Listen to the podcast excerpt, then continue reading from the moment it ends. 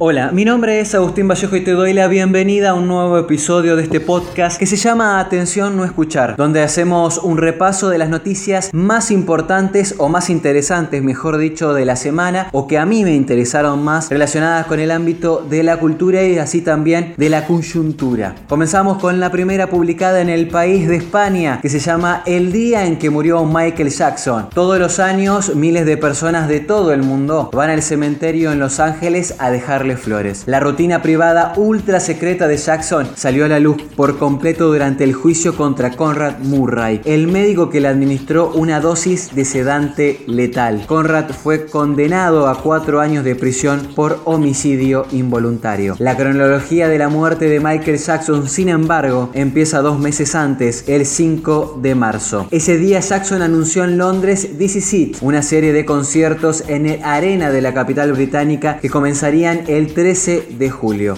Fueron sus últimas palabras en público. Jackson se había comprometido a 10 fechas. Un millón de personas de todo el mundo se registraron para comprar entradas en las primeras 24 horas tras el anuncio. Al día siguiente, la promotora anunció 40 conciertos más. Iba a ser el gran regreso de Jackson. Según varios testigos, Jackson era adicto a los analgésicos desde las quemaduras que sufrió en un accidente en 1984. Las acusaciones de abusos sexuales a menores a las que se enfrentó a partir de 1993 y sobre todo el segundo juicio sobre este asunto en 2005 le hundieron en un hoyo de adicción y soledad cada vez más profundo. En 2009, cuando accedió a montar DC era un personaje con un aspecto grotesco por las operaciones estéticas y vivía prácticamente recluido. Murray se había convertido en el médico privado de Jackson específicamente para la gira como parte del contrato. A finales de junio llevaba seis semanas administrando al cantante dosis de Propofol para ayudarle a dormir. El Propofol es un potente medicamento que se utiliza como anestesia general y se debe administrar en un entorno hospitalario. El 24 de junio, la noche antes de morir, Jackson llegó tarde a los ensayos de DC Seat en Staples Center en Los Ángeles. A pesar de llevar 50 días seguidos tomando Propofol para dormir, según los testigos, realizó una gran actuación. Conrad Murray dijo a los investigadores que Jackson tenía un insomnio crónico, era incapaz de dormir y dependía de fuertes drogas para conseguirlo. Aquella noche empezó con 10 miligramos de Valium que tomó a la una y media de la madrugada. A pesar de llevar horas bailando, seguía sin dormir. A las 2 de la mañana Murray le inyectó Ativan, otro ansiolítico. Seguía sin poder dormirse. Media hora más tarde probó con otro, Versed. Murray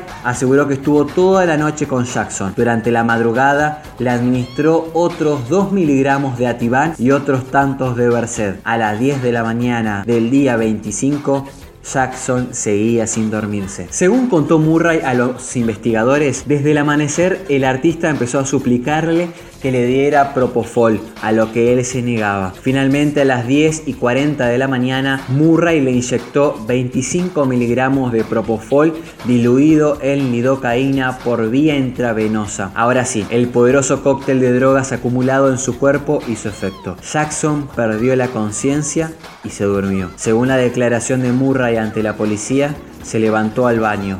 Al volver, Michael Jackson no respiraba. Comenzó a hacerle una maniobra de reanimación y le dio 0,2 miligramos de Annexate, una droga para contrarrestar sobredosis. El equipo de paramédicos llegó a la casa 5 minutos después y trató de reanimar a Jackson. Lo trasladaron en ambulancia al centro médico Ronald Reagan de la Universidad de California en Los Ángeles. La hora oficial de la muerte es 14.26 minutos del 25 de junio de 2009. Otra de las noticias que quería recomendarles o quería compartir con ustedes eh, en este episodio es una entrevista que le hicieron a Fabián Casas que dice los talleres son como un nuevo género literario. Tras la publicación de últimos poemas en Prozac, su regreso a la poesía tras casi una década, el autor argentino repasa las claves que lo llevaron a recuperar la alegría de escribir como sus proyectos de cine y radio. Se trata del demorado y esperado regreso de Casas al terreno de la poesía, ya que todo lo que el autor escribió en la última década habían sido ensayos y novelas. Son poemas de la experiencia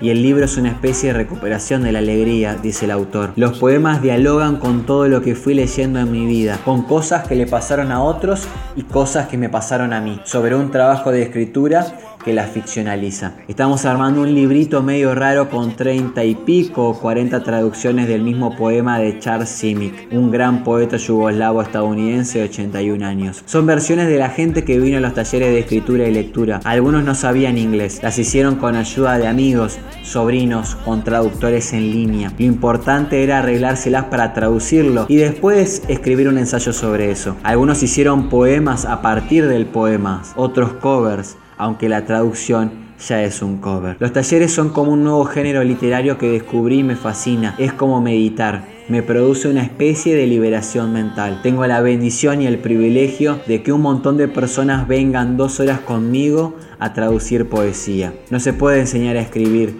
pero sí encontrar la forma de emanciparse, de la manera que quieras. Con tu editorial, poniendo una librería como Lata Peinada, el local de literatura latinoamericana que abrieron unos argentinos en Barcelona. Y la última noticia que te quería compartir en el día de hoy es de Estefano Mancuso, el hombre que habla con las plantas, o así dice su título. El botánico italiano es uno de los divulgadores más interesantes e influyentes del reino vegetal. En esta entrevista cuenta cómo nació su amor por las plantas y las complejidades de la inteligencia vegetal que constituyen el 81% de la vida de nuestro planeta. Cabello y barba grises, Mancuyo es un hombre de aspecto tranquilo a quien imaginás fácilmente hablando de las plantas de su laboratorio en esa misma voz baja que templa cada una de sus frases, para enunciar con absoluta normalidad ideas y afirmaciones que atentan contra las definiciones que circulan sobre qué significa ser humano contra todo lo que nos han enseñado. Darwin es uno de mis héroes de la infancia, porque era un viajero, un explorador, capaz de estar cinco años fuera de casa, me cuenta el autor, pero fue en la edad adulta cuando se dio cuenta de la auténtica envergadura del personaje. Tal vez sea el mayor científico de la historia. Hay que pensar que en su época la ciencia, no la religión, la ciencia creía que los seres vivos eran criaturas divinas. El salto que nos hizo dar no tiene precedentes. Gracias a esa tradición de sabios que miraron, que prestaron atención, que escucharon a las plantas, Mancuso acabó abducido por su campo de estudio. ¿Cuál es el origen de su interés por el reino vegetal? Lo he hablado con muchos colegas botánicos. Ninguno de nosotros conserva un recuerdo de la niñez en que se sintiera un interés genuino por las plantas. Se trata de una pasión muy intelectual, no es intuitiva, por tanto no es propia de la infancia, sino de la edad adulta. Ingeniería agrícola empezó porque pensaba que tenía más salida profesional que física o que biología, no porque ya supiera cuál era mi vocación, confiesa en esta nota. La nación de las plantas no reconoce la jerarquía animal, fundada en centros de mando y funciones específicas, y promueve las democracias vegetales difusas y descentralizadas. Leemos en el artículo tercero y en el octavo y último, la nación de las plantas reconoce y garantiza la práctica de de la ayuda recíproca y el apoyo mutuo entre las comunidades naturales de seres vivos. El estudioso de las plantas se ha convertido en su portavoz, en su abogado, para revitalizar el género de la utopía. Me pareció una nota muy interesante que pueden buscar, está en el país, fue publicada o escrita por Jorge Carrión, así que la pueden buscar como Estefano Mancuso, el hombre que habla con las plantas. Y ahora ya llegando al final de este episodio, metiéndonos un poquito más en lo personal, en mis proyectos, en qué estoy haciendo, quería contarles que bueno, que la verdad que hace tiempo que vengo inquieto por ponerlo un adjetivo con respecto a mi futuro laboral. Me encanta hacer este podcast, me encanta escribir mis newsletters y grabar videos para YouTube pero no trae ninguna ganancia económica y de algo hay que vivir. Hace 10 meses me planteé hacer todo lo posible para vivir de lo que me gusta. Creo que más allá de la experiencia no he logrado demasiado más que afirmar que quiero vivir de comunicar. Confío en que poco a poco las cosas irán mejorando, pero como hace varios meses me propuse hacer en vez de pensar tanto, retomé el proyecto de mi primera novela con la seguridad de que voy a publicarla, sea como sea, con una editorial o de manera independiente con mis propias manos. Ya no me importa el cómo, quiero hacerlo. Espero que hayas tenido una linda semana. Este podcast volvió a ser distinto que el anterior, pero verdaderamente estoy buscándole la manera de que esto crezca y que sea placentero para mí hacerlo y para vos escucharlo. Hasta la semana que viene, te mando un abrazo muy grande y te recuerdo que nos puedes seguir a través de nuestras redes sociales, en Instagram sobre todo, como arroba atención escuchar todo junto. Nos vemos la próxima semana, te mando un abrazo grande. Chau, chau.